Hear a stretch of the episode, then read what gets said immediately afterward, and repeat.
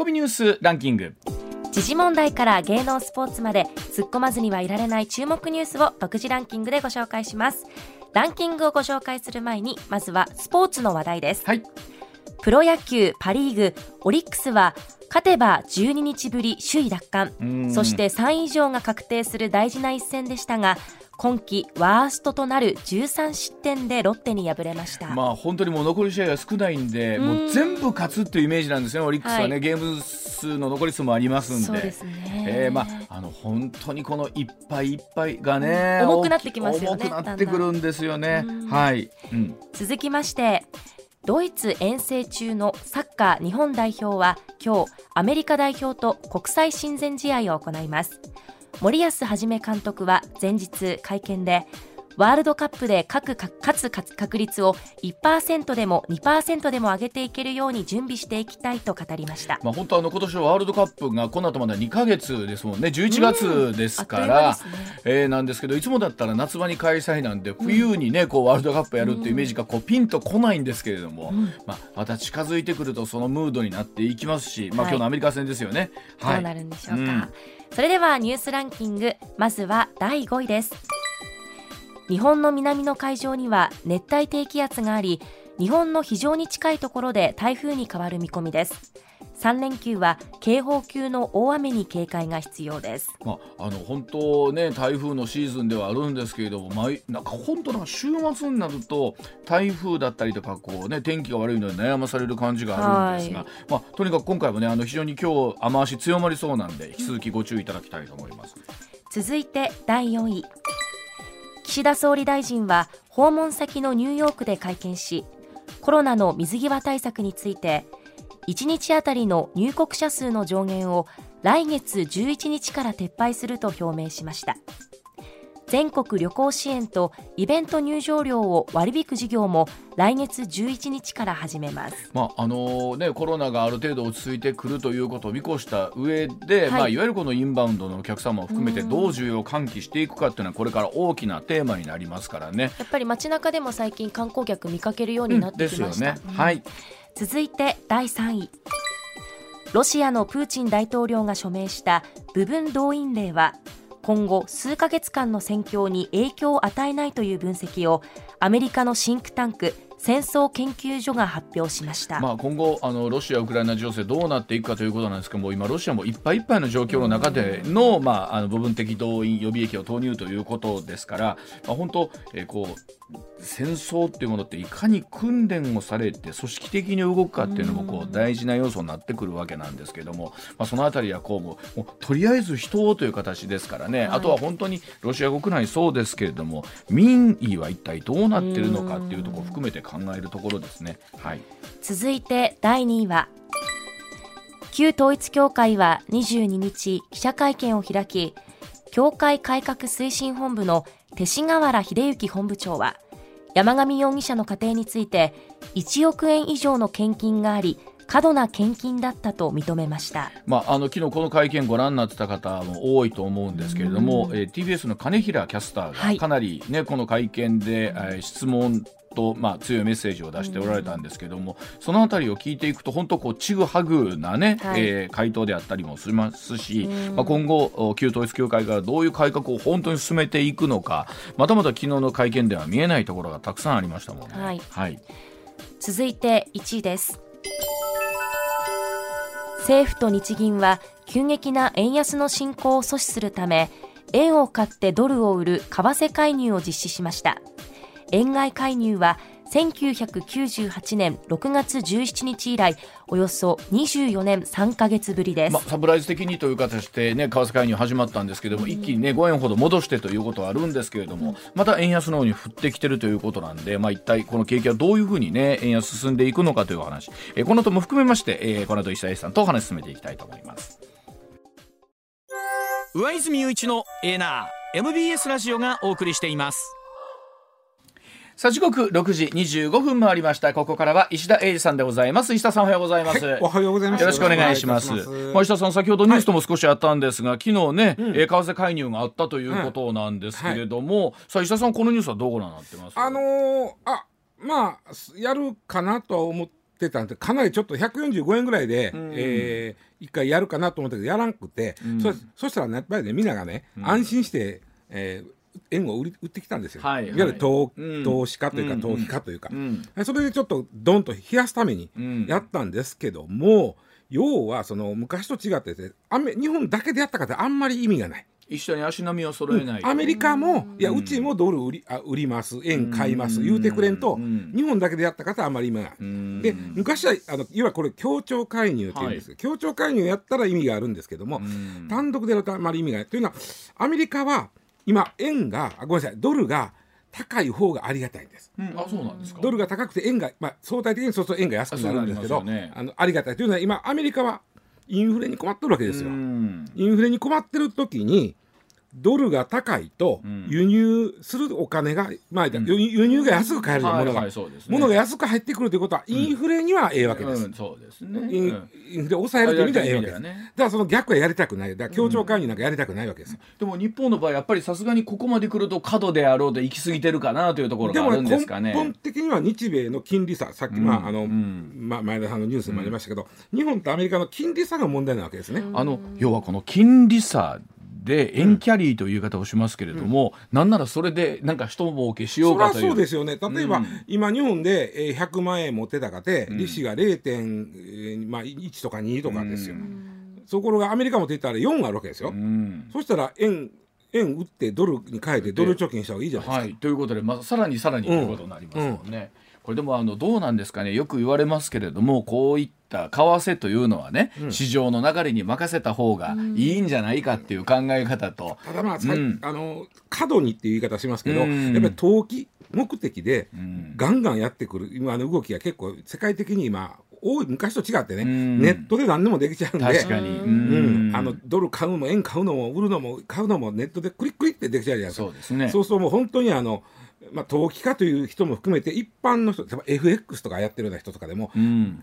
一気に乗っかってこられるとうん。過度に進むんです、ん。それに対してはちょっと冷やす氷みたいなことをせなあかんことは確かですね。なんか難しいですよね、こうもちろんその世の中の,、あのお金の流れ需要と供給とかいろんなバランスによってこう、円もそうだし株も決まっていくんですけどそ,、う。んこに投機的な要因が入って、人工的にどちらかに偏るとう、ん。うん。まあ、でやっぱり根本的には日本だけが金利が安すぎるわけですよ。あの結局今またアメリカも0.75、うん。一気にまた上げますそれ3回でしょ？でうん。もう一回またやるみたいな、こう4ぐらいいくんですだから、はい。そうするともともとはゼロちゃうからね、うん。で日本は今もうマイナス金利とかまだやってますから。そうですよそしたらさここをなんとかせん限りなんぼあのあアメリカあの日本はえっとアメリカの国債を、えー外貨準備って言うんですけど、200兆円分ぐらい持ってます、でこれを売るんですね市場で、うん売ると円を売ったことあごめんなさい、ドルを売ったことになります、うん。ドルを売って円を買ったことになるんで、まあ、円安の是正にはなるんですけども、200兆円分持ってるんです。アメリカのドル、うんうんうんうん。えー国債を。はい。おそらく昨日ね10兆から20兆ぐらい売ったはずなんですよ。あの本当はもっと売りたいんちゃいます？いやすあのアメリカが怒る。あんいまりやっぱ。これ難しいところですよね。別に売ったらええやんと思うんですけど、売ったらええやんともんでもないんですかあそうそう。やっぱりさっき言ったようにこのアメリカはあのドル高は歓迎してますから、りうん。うん。ねえ。うん。でもやっぱりそこのところで睨まれるのはちょっと日本経済しても具合がであんまりやりすぎるとアメリカがね為替操作国っていうのに認定すると、ん。貿易上にあのなんかこう不利なこと言うてきます。お前んとこそんなことすんのやったらお前との貿易をこういう条件つけるぞって言うてくるんで、どうすればいいんでしょうか、まあでもあのそれこそ言うようにあの金融政策決定会合もある中で日本だけがまだまだねこのゼロ金利というのを維持している中でもういろんな国いよいよもうスイスとかヨーロッパの方でもゼロ金利マイナス金利からうん。ねプラスになってきてるえープラスになってきてるというところですから。そうです。なんかこうやってみると日本だけが置いてけぼれになってる感っていうのをすごい感じますね改めて。うん。まあいろいろあると思うんですけどもね難しいですね、あのね。アベノミクスでやっぱりお札予算吸ったっていうのもまあ一つは原因でもあるんだね、うん。ちょっと、うん、まあいまあこの辺りは今日の夕方に、ね。あのーうん。今回の A ナーの激おこプンプンあスペシャルということで、激おこプンプンプン。プンスペシャルということで高橋先生、僕も高橋さんにに聞きたいこといっぱいあるんですよ。はい、で須田さん石田さんそして上泉とともにですねこれも今やるんで。もう3回目4回目ぐらいかな？回目ぐらいかな。あの本当に BFS スタジオが酸欠状態になそうるというおっさん臭いおっさんそうですね。ほんまに。はい、という あのま前田美女 YouTube, YouTube とともにお送りをしていきたいと思いますので、はい、あのそれで言うとなんかラウンドボーイかラウンドガールみたいな人おじですよ。いやいる行事みたいな人いる清涼剤が。別にあの普通の格好でいいからいる。普通のではあそんな中お送りしていきたいと思います。はいまずはこちらです。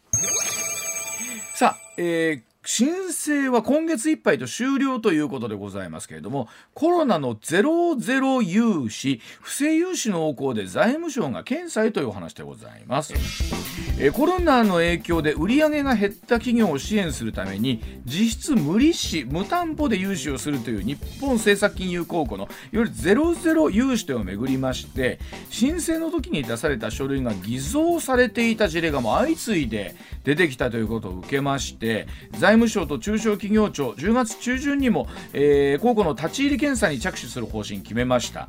このゼロゼロ融資もういよいよ今月いっぱいで終了ということだそうなんですけれども、まあ、この融資の窓口を広く設定する、まあ、こういう状況ですからね、出てきますけれども一方で、えー水面下ではこの不正というものも横行しているということでもうねこれはね、ん。もう不正というか不はい。正というとさ、なんかこうお金か借りる側はいが不正するイメージあるでしょ、ん。これそれもあったと思うけど、ん。多くは貸す側の不正なんですよ。貸す側め貸す側は不正するメリットがこれねめちゃくちゃゃあったんです、はい。だからやったんですね、うん。で、えーちょっと説明していきますね。ゼロゼロ融資というのは、まあ、今言ったようにコロナで、まあ、売上がゴンと落ちた中小企業とか個人事業主うん。の方を、まあ、助けるためにお金を貸してあげますよっていうのがゼロゼロ融資、その時に普通お金借りる時っていうのは利子あのねじゃあ利息はこうですよとかお宅担保を入れてくださいとか、うん。そう言うんですけども要は無利子無担保でお金を貸しますという、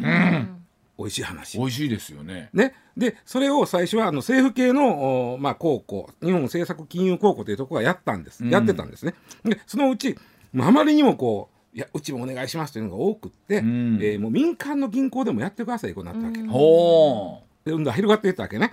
でみんな借りました。ちなみに個人事業主は最大6000万まで借りれます。なかなか貸してくれませんよ。そうなんです。よまあ6000万はさすがにですけどまあ普通数百万は貸してくれます、うん。で、えーあとき中小企業の場合は3億円まで借りれます、結構ですよ。あまあ、マックスですけどね、ん。だからそれはコロナでこんだけ減ったという証拠がいるわけですけど、ね。まうん。あ、書類がいるわけですけどね、ああなるほど。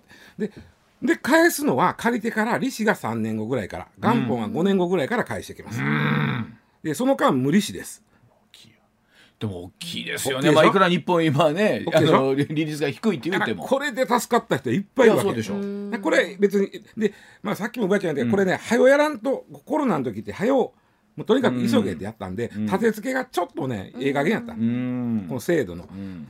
何がいいかがこれまずおかしいなと思うのが前田さんな。はい。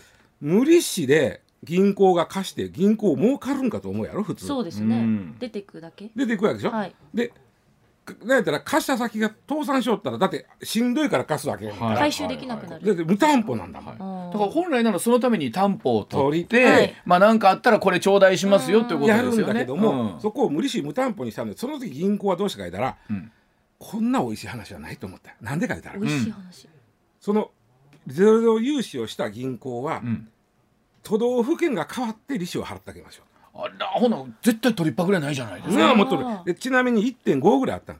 今1.5の利子が入ってくるってなあないで、ないだってですよね。今銀行で、えー定期預金で0.002ですから。ちょっと待って石田さん。そのその1.5は、うん。あの都道府県が出して都道府県はどっから出してもらう国からです。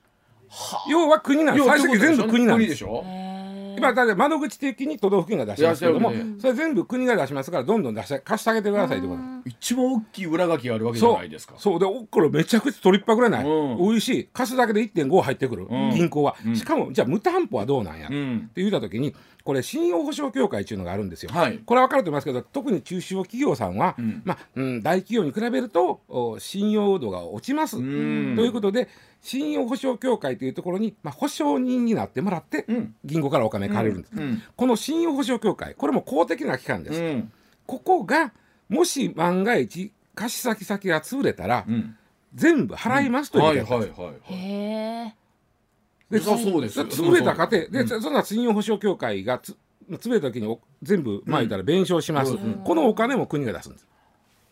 言うことないじゃない取りっぱぐれない、絶対ないですよね、で普通信用協会からお金あ保証になってもらう時って借りる側が保証料を払うんです少し、うん保険みたいなもんですうね、ん。でそ払うんですがこれもゼロでよかったんですよ。うん？だから借りる側は保証料は払わんでええし、えーうん。利息は払わんでええし担保もいらんという状態でお金をバッと借りるわけ、うん。で、えー利息は国が払ってくれます、うん。万が一潰れても国が面倒を見てくれますという世界は銀行にとってこんな美味しい話はね。確かに。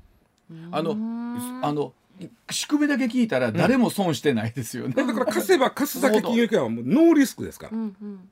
あの確かに去年一昨年のね、うん。もうコロナ禍と言われるもう一番大変な時は、うん。それで助かった人は石田さん言うようにたくさんいてはったと思います。でただただそれは別にいいんですけど、うん。この制度をこういう立て付けにしたから、うん、銀行としてはやれ貸せそれ貸せになったわけ。なんかね一時のバブル期みたいになっちゃった俺はもうだって貸したら貸しただけ。バブルの時はリスクもあったんやで。これノーリスクだもん、いいことだだって貸したら貸しただけ必ず1.5入ってくるんでね、うん。こんなもう今このご時世にうん。確実にそんだけ貸してくれる融資先がどんだけあんねんと。そうそうそう。でもみんないやで中には銀行がねあのーまあ企業に行って、お宅困ってますでしょ、ねうん。これで融資借りたらどうですかって、いやうち別にあのコロナあんま関係ないですわうちの会社。あだから減ってないんですよねってね、うん。あ何言ってんだよさちょっと私がペ鉛筆ペロペロって舐めて。やっときまんがない。あの鉛筆なめなめの世界。の。の世界。やっときまんがない。こう書いといたらこれ通りますから。言うてやったのが山ほど出てきたの今。あのそれこそ半沢直樹の世界を見てるとですよ、町の中小の会社の人たちがね、はい。お金を借りるのにどれだけ頭を下げ、鶴瓶師匠がね頭を下げてネジを握りしめてですそうよ。そうそうで言うてたぐらい、うん。銀行というのは本来貸すことに対しては非常に厳しく審査をするわけですよね。だからでも貸しは貸すだけ儲かるって誰が考えて小学生が考えたって分かる話やんこれ。はあ、あの僕会社やったことないから分かんないんですけど、言われるらしいですね、やっぱ儲かってはる時にはうちもいらん言うてるのにそうそうそうそうそう。いりません言うてるのにとにかく借りてくれとも言われるらしいです、ね。中にはね「いや借りてくれやれてもな別にうち、まあ、借りとくだけ借りといて、うん。まあ何かあった時に持っとこういうことは考えますよね、うん。中にはそう言うたらうち住宅ローン残っとったからこれで返してもらうというのもありですよ。ああありなんだ。分かれあかんよ。あかんねでやったら、うんうんうん。それは事業で減った分をなんとかせなあかんねんけどそんなのもともと事業で影響を受けてへんのに借りてんねんからやな、うん。で要はその立て付けの問題でそういうところもあったので、今その書類がいかんやつがもうどんどん出てきたと。ワンサが出てきてで出てきて、うん。さあそいで。それでまあ、うん。全部でね4 4 5 0兆貸したんですよ、そのうちのななんどれぐらいがそれ 不正4かな。五5 0兆。そうよ。そんなあるんですねおだってみんなに10万配った時でも14そうでしょ。兆ぐらいでしょ？だって言うたらね一国家予算の1年の半分ですよ予そうそうそう。算の。貸したんですよ。うん。これでこの中にどんだけ不正があるか分からないそう。かなりあるはってなってきて一番最初にやったあ日本政策金融高校が大体3分の1ぐらい貸してるんですよ。うん。ここに、まあ、あるた、まあ、監査というかうん。検査に入ってうん。ちょっと書類全部出せと。うん。でちょっとチェックすると。君んとこでこんだけ入ったら町の銀行もっとあるやろうなとか。これでも石田さんそれで言うとね借りた方うはん。どうなっていくんですか、こうむ無理くりでもか、まあ、あかだからまうん。あ利子は、えー、利いやごめんなさい利子あのうん。えっと5年後ぐらいから返していくんですよ。うんうんうんまあ、3年後ぐいらいからかな、うん。返していくんですけど、まあ、うん元金返していくだけなんで、うん。ええ別に。でもあれやね潰れられたら困るな。そうですね、うん。でそあのそれこそあの時ってさっきも言いましたけどしょうがない状況ってあったと思うんですよ。はいうんうんでまあ蓋開けてみてちょっと落ち着いてきたら、うん。えらいことやって言ってることってこの、えー今回の件に限らずいくつかありましたよね、いろんなものの融資を含めてなんですけど。うんうんもう国としてみればそれでもやっぱりスピーディーさを取らなきゃやっぱり当時いけなかった。だこれ考えた時誰でも思うやんな、うん。これはうんとかならこんなん絶対貸した方が得やんって。うん。で実はこのおもうあの民間の銀行の貸し出しはと3月ぐらいだったかな。終わってるんですよ。うん。えーまあ、2年ぐらいつた経ったんで、いうことで、でまだ金融高校のお貸し出しが今月末までなんですよ、うん。金融高校今めっちゃ厳しくなってるんですよあのそれこそなんかあれですよね、まあ、もちろん、えーそうなっていくんでしょうけど、ん。これどうなんですか？例えば不正をおお、まあ、犯したというか、うんうんえーまあ、結果としてこうふ書類に不備があったとかあると思うんですけど、罪に問われるみたいなことってそいうのはこれれは、まあ細かく言うとあるけど、うん。ものすごい数あるように思うね、うん。僕の周りだけでも結構聞いてるもんこれは。で。ももちろんそれはここ困ってお借りになってるっていう、うんまあ、じゃなくて僕の周りでは困ってへんのに銀行は借りてくれ借りてくれ借りてくれ借りてくれ言うから、うん、しゃないな、まあ、とりあえず、まあ、うちもまあそのうち何かあった時にためにじゃあ借りて置いとこうかみたいななってる。でももうその人はじゃあすぐ返しますは言いたいぐらいですからあもう返せると思いますよ。だってはあるんだもん。今困ってないでしょうからね。でもまあまあひょっとしたら事業を別のことに使って。使ったかもしれないしこれでも例えばね今後、まあ、このコロナだけじゃなくっていろんなまあ感染症とか含めて世の中こういった形のものってで、うん。あ多かれ少なかれまた出てくると思うんですよね。その時ってやっぱり今回のことをやっぱり学習するのかそれともやっぱりいざその場になってみると、うん。目先困ってる方に対してあんまりハードル上げすぎたらっていうのはあるのか。う。ん。うん。立て付けのもので、うこれはどう小学生が考えてもこうなるなと分かると思うんですよ。はいはい、うんでもそれだけ日本の偉い人たちが考えてもですよ。あのそうした方がええという判断やったからこうそうしはったわけですよね。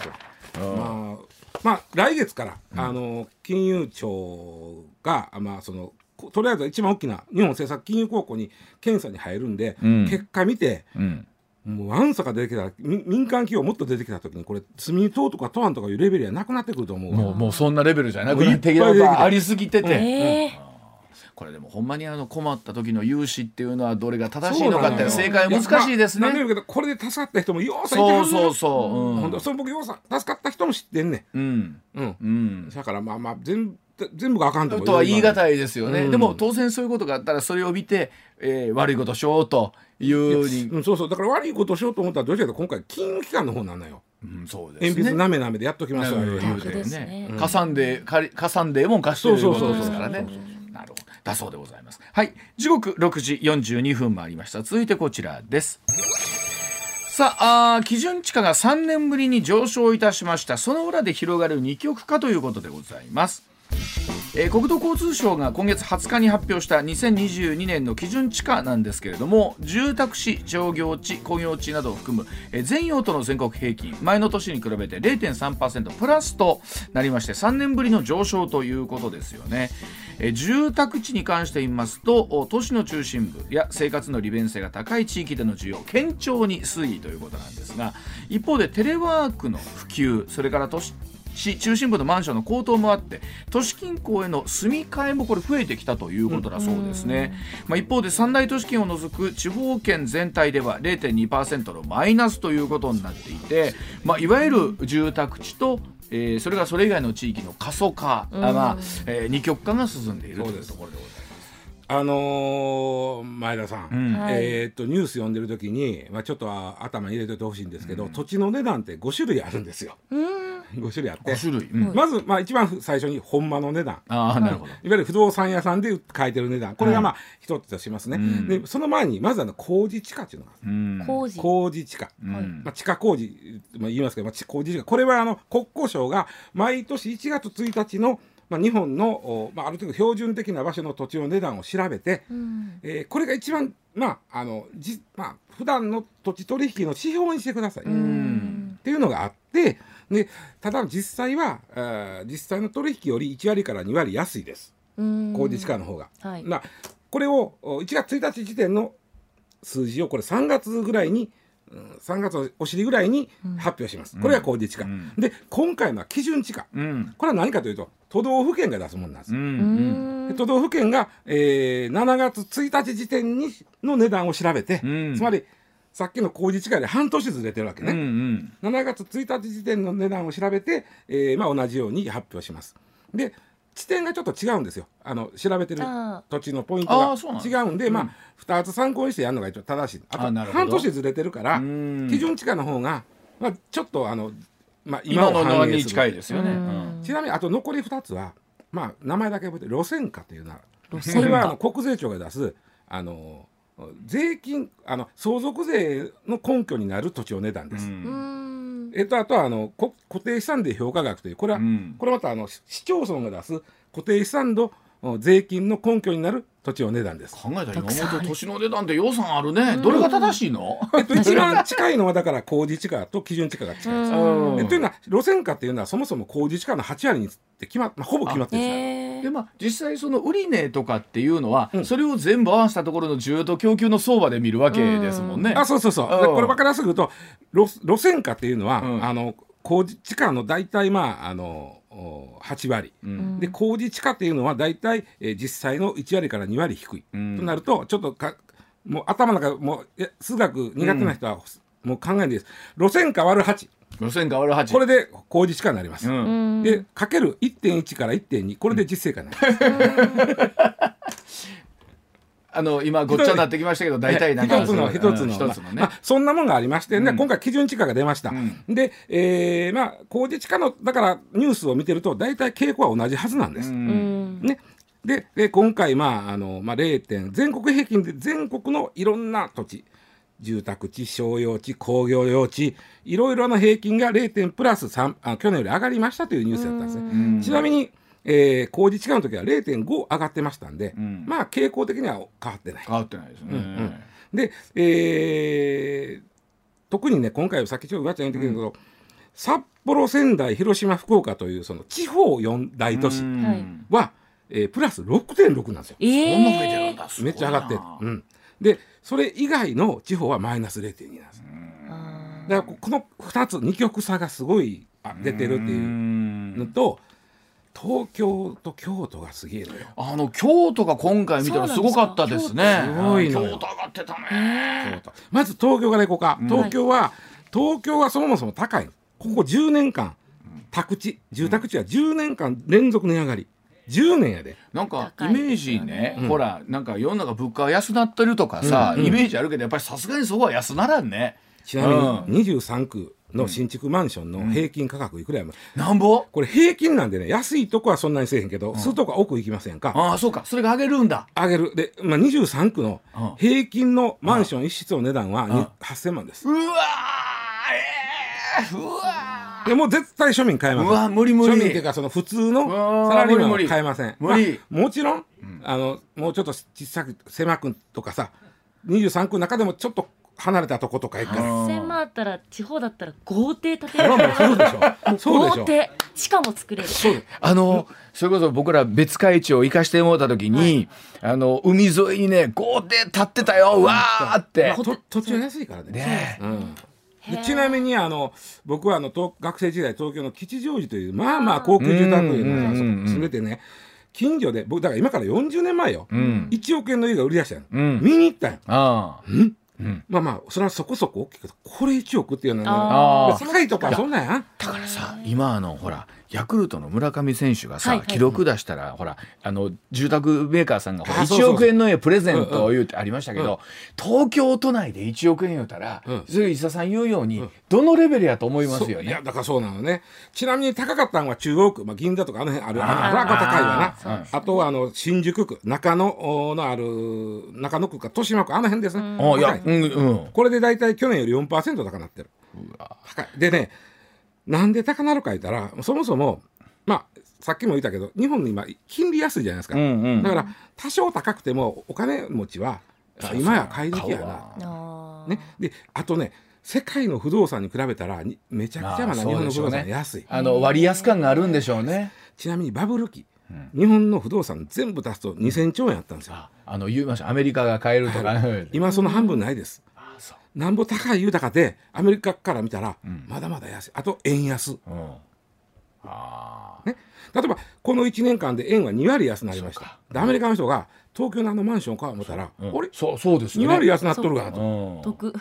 なる。あれだってそれこそなんかニューヨークとかってさなんか言いますよね、ワンルームマンションというまあ仕組みがあるやないしやないけど、うんうんうん。それ借りるのに30万とか40万じゃ効かへんっていう。違いますね倍以上違いますね。とかって話を聞いた時に、ありゃまあでもだから言うように石田さんそれそのへ東京都内8,000万って言うけどね、うん。いわゆるオクションと今もう言うのかどうかですけど、まあまああるけどね。のがうわもう何十億っていうのがドーンとこう上を上げてってるのはあるんでしょう、うん。でもそん。なのは個数的に備えないからまあ確かにそうか。やっぱりでかいのはやっぱり7000万8000万の価格帯が多いんちゃ多いと。うかなことか。でちなみに京都も高いです。うん。京都は、えー今年1月から6月で京都市内で発売された新築マンション1個あたりの平均価格5500万。高いまあ高いやろ。なんで京都が高くなる京都はね、うん。えーそもそもちょっとそう。あまあ、今言った円安とか、うん。はい。えー利子が安いとかはあんねんけども京都で景観がにうん規制が厳しいでしょ、うん高さ。うん。高さ。あんまり高いの建てられそないうかそうか。だから本当京都ってやっぱり行くと空広いなと思いますよね。あ思いますね確かに。う。ん。でもあとブランド力やね、うん。だから京都やっぱり外国の人が買ってるみたい。あーわかるわ。だからもうな前田京都の人やで。結婚するなら。やっぱりな。ちょっとうん。まあ、あさあの人の息子さんけ結婚してしまったなんて。いや でもねあのあとちょっとおまけで言うとくと、はい。実は京都市って、んこの2年連続で、日本の市では一番人口減ってんねえ？あそうなん、うのん、意外でしょ？意外。2年連続。で人口減ってる？出てってるってこと？じゃん。全国の市町村の中で一番人口が減ってるのが京都市2年連続なんですよ。ななんで？もう高いから住まれへん？いじゃなくて。やまあそれもあるでしょうね。あとそのコロナで2年やから、うん。あの留学生が来れないっていうのああはそうかそうか。あると思うまあ学生の街でもありますね。学生の街やもんね。あと高いんで出ていっちゃやっぱあう、うん。で一生懸命京都市は困るから若い人に追ってもらうのは困るから一生懸命やろうとするんだけども、住宅はこんだけ高なってまうとそう簡単に買えないっていう。のは確かにそうやと思うわ。これ意外でしょ。実はね出てみんなはねあの人口減の話すると率でか見ちゃうわけ、うんうんうん。で1万人で、えーあ 100, えっと 100, 100人減ったら1%やけど、はいはいはい。言うても100人減っただけ、うん1万人の、うん。京都はもともと人口多いから率はそうでもないけどなるほど。数で数で言うと言うとうん。日本一減ってる2年連続。これ石田さん多分さっきもコメントでありましたけど、一方でそのまあとはいえ、うん。ちょっと都心からうん離れた、うん。中心地から離れたところで、えーリモートワークとかをベースに住みたいという人が増えてるっていうのも見えるんですか？あるあることあるでしょうね、あるありますね、まあ、実際そのまあちょっと外行ったらいもちろん広いの買えますから、うん。ただ僕わかんない。リモートワークっていつまで続く保証があるの？どうなんいやどうなんですかこれは。ー。わからんわからん続きそうな気がしますけど。本当、うちの息子とかははい。今都内で働いてたんですけど、うん入社して2年本当にねえっ、とね月に数回しか会社に行かないって言ってえーリモートでうんほとんど。ほとんど、まあ、どうしても行かなあかん時は行くんだけど、そうそう。でで僕、ん。うちの近所 NTT 西日本さんがあるんです、はい。ここはベース基本基本がリモートワークなんですそう、あまあそういう通信の会社、うん、これできんねやなだだからおそらくなんていうかその仕組みでできてるとこは、うん。今更もって、うん。出社してとはうん。言いにくい状況はあるかもしれませんよね、そう。そう言わない状況、勤めてる人は無理して都心の高いマンション買わんでも、うん。ちょっとした地方都市の駅の近くやったら、うん。もうショッピング街とかお医者さんもあるからさ、うん。それでいいやんってなるよね。うん。だからなんだろうリモートワークいつまで続くのかっていうのはなかなか分かんないですけど、うん当面なんか続きそうな感じはしますようん思うねんね。ね。バーチャルオフィスとかも今できてるのでうん。なんかそういうのも進んでいくとよりリモートワークが増えほんまそうな気がにわしらももういずれこんでええでしょうと家からそれぞれもう解説会いたいですね。やってくださいって。まあまあ、うん。我々の仕事はこれしょうがない出てくるのはしょうがないんだけうんど基本ではね、うん、思いますよ、でもやっぱりね。そういう会社さんもだからどうなんでしょうね。僕らも今そういうところに勤めてないから分かんないんですけど、うちの会社の中でも部署によったらあの出社せず、週半分リモートワークっていう部署もたくさんああるじゃないですか。全部が全部やないけどできる人はだからそうやってることによってあんまり高いとこに進まんでもいいっていうのは出てくるやろうね。ねえ、だからこの傾向がまあ来年、まあ、あるいはこのコロナが仮に落ち着くとしてうん。どうなるかということですよね。このこの二極化はいつまで続くんかなっていうのは僕もちょっと興味持っとるんやけど、ううん。んとはいえあの本当我々勝手な妄想ですけど、はい。この間のようにこうちょっとね別会長とかああいうところ行くと、あこういう暮らしもええなと、うん。ね。うん。まあねしゃけど、やっぱり都会でさ、うん。ちょっと行ったら立ち飲みがあるとかなったらさ、まあそうなんですよね。立ち飲みやっぱりそれは捨てがたいなとか思うけどね、あの言うと毎日前田のお父さんのところで飲んでるわけいかない。ですから ね。そんなにね。はい、はい、ではこのコマーシャルの後もお話し続けてまいります。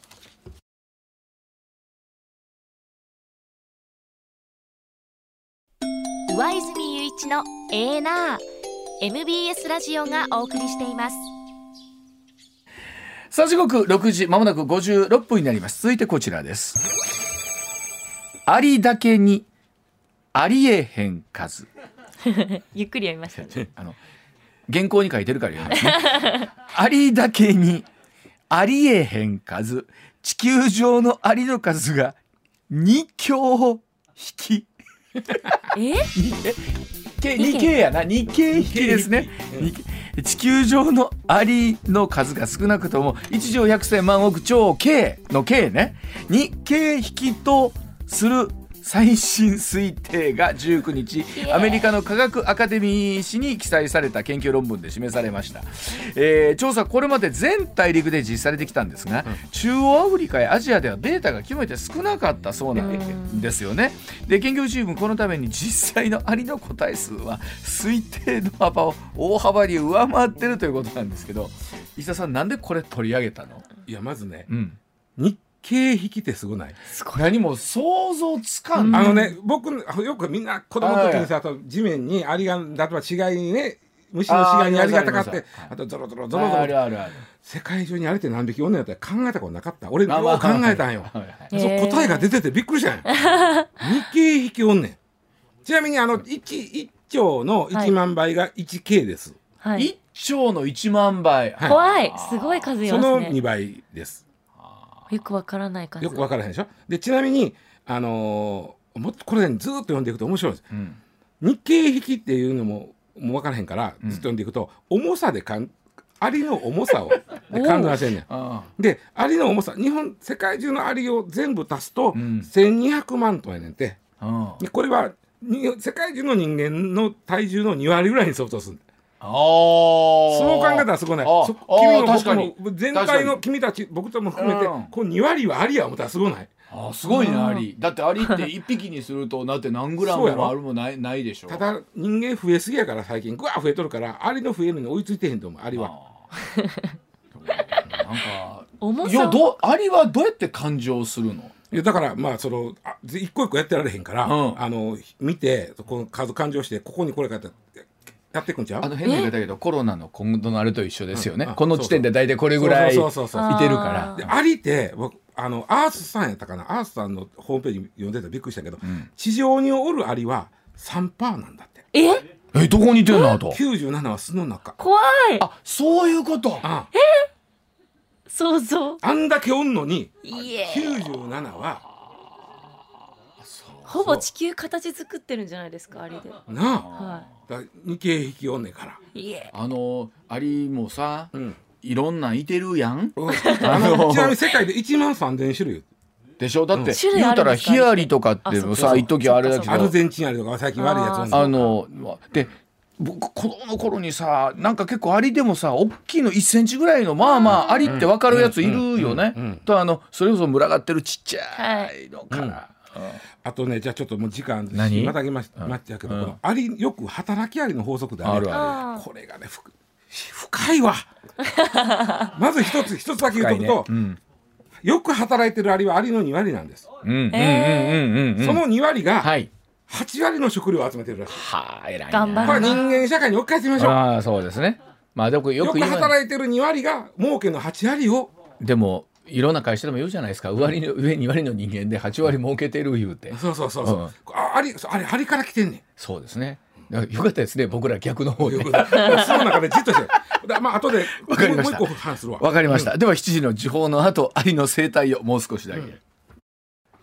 そう、それで？あの、うんまたこれもよく言うんですけど、うんよく働いているアリと、うん。時々サボるアリと、うんずっとサボってられよう、うん。アリには。うん。でよくサボってるアリが 2, 2割です。ああ、いいでね。まあまああのまあ普通に働いて時々サボっとるやつが6割です。あもうほんまサラリーマン社会と一緒ですねでほんま一緒。ほとんど働いてへんアリが2割です。あ一緒。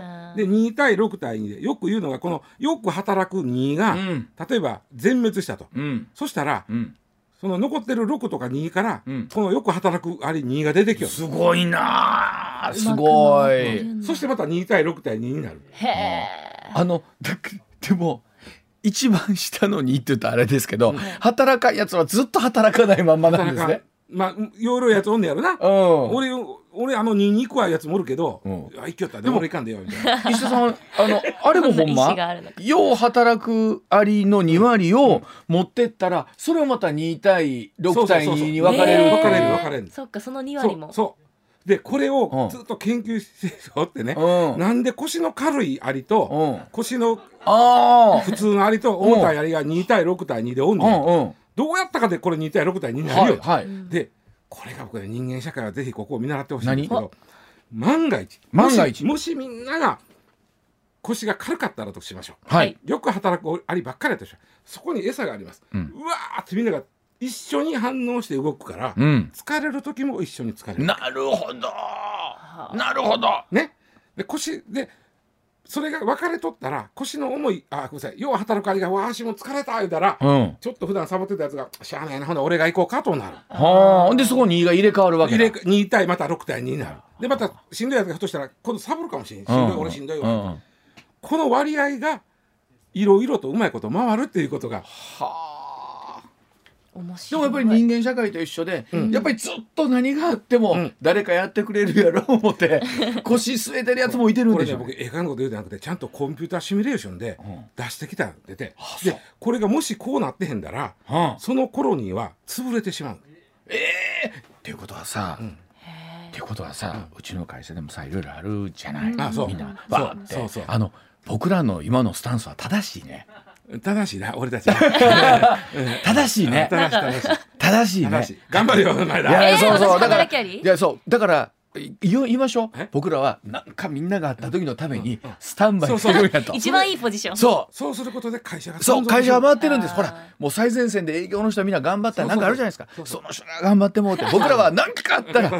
もうこ一応ウウォームアップはしてるそつもりうなんかあったら行くんでその代わりあのなんかないように。そうで何かあったらじゃあお願いします。なそうなんかあったら行くね。はい。そうです。うん、だからあのよう言うやん。あだからそうか。そうやねん。まだ俺らは本気出してないだけやったんや。全部言い訳に使われてる。一番前線が疲れたらそううわ言い訳になっちゃったアリが。変わったんだ。そうや。まだ本気出してないだけやねん俺らは アリから学びましたね。うん。なんでも本気出してないんやろうと思った。らそそううやった。二系匹おるあれのうちえ。四千兆匹は何もしとれうわ多いな。四千兆2系もいたらそんな両手上げて万歳あしてますけど。のだからもう本当もう公共の電波を使って堂々と言いましょう。俺はまだ本気出してないだけ。怖いな本気出したらどうなるんでしょうか ようできてるね。いや、ようできてる。でもあのね、本当に秋分の日にふさわしい。勤労感謝の日じゃなくてよかったね。ねうんええあの秋分の日にふさわしい話題でお送りしました。